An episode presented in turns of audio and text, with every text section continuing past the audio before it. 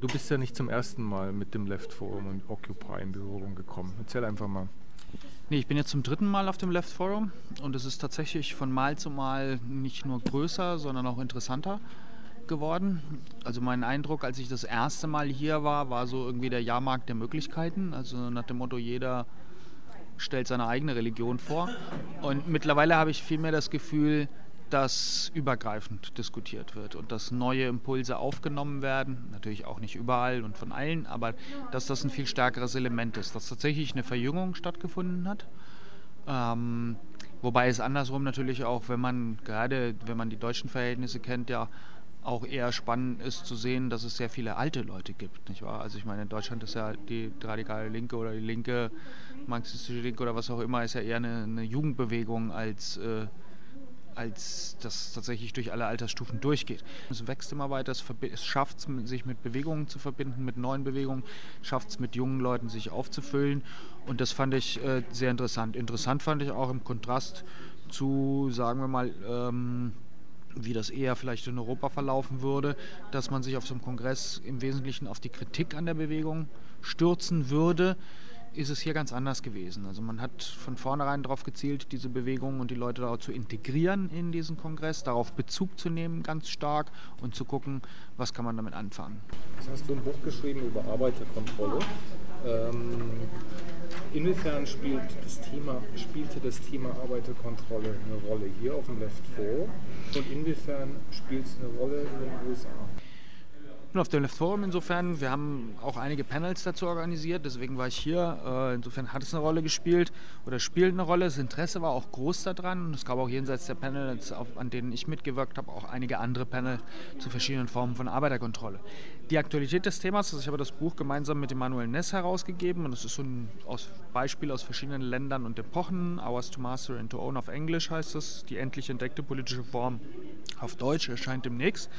Ähm, das Buch ist plötzlich viel aktueller, als wir das selbst gedacht haben. Also wir haben, als wir das zusammengestellt haben, haben wir gedacht, okay, es ist wichtig, dieses Wissen zu vermitteln, weil es äh, aus der linken Geschichte, die ja von Parteien und Gewerkschaften in der Regel geschrieben wird, rausgefallen ist.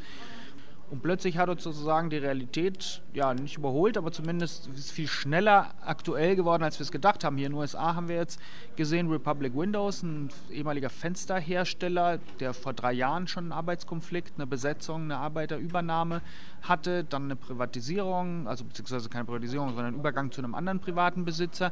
Jetzt wieder Krise, vor zwei oder drei, drei Wochen ungefähr.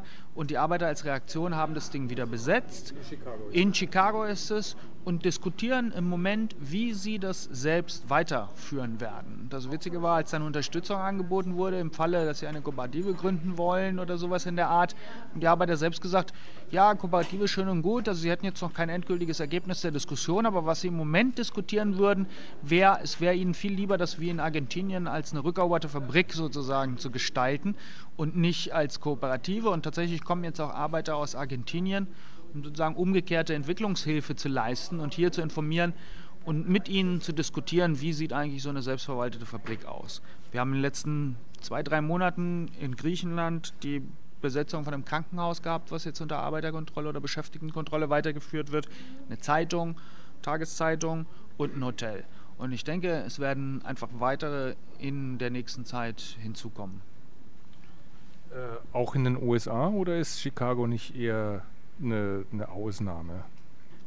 Ich glaube nicht. Also ich habe festgestellt, dass hier in, es gibt in, in, den USA ja ohnehin in den vergangenen Jahren eine sehr lebhafte Diskussion über welche Ausrichtung Gewerkschaften nehmen sollen. Also zwischen einerseits einem Flügel, der sozusagen so ein kooperativistisches, integratorisches äh, Element, äh, Ausrichtung hat, so eher wie in Deutschland so die Großgewerkschaften, und ein anderer Flügel, der eher auf Aktivismus, ähm, direkte Aktion, Verbindung mit Communities äh, etc. und einer viel radikaleren, äh, äh, im Sinne von an die Wurzel gehenden Politik vertritt.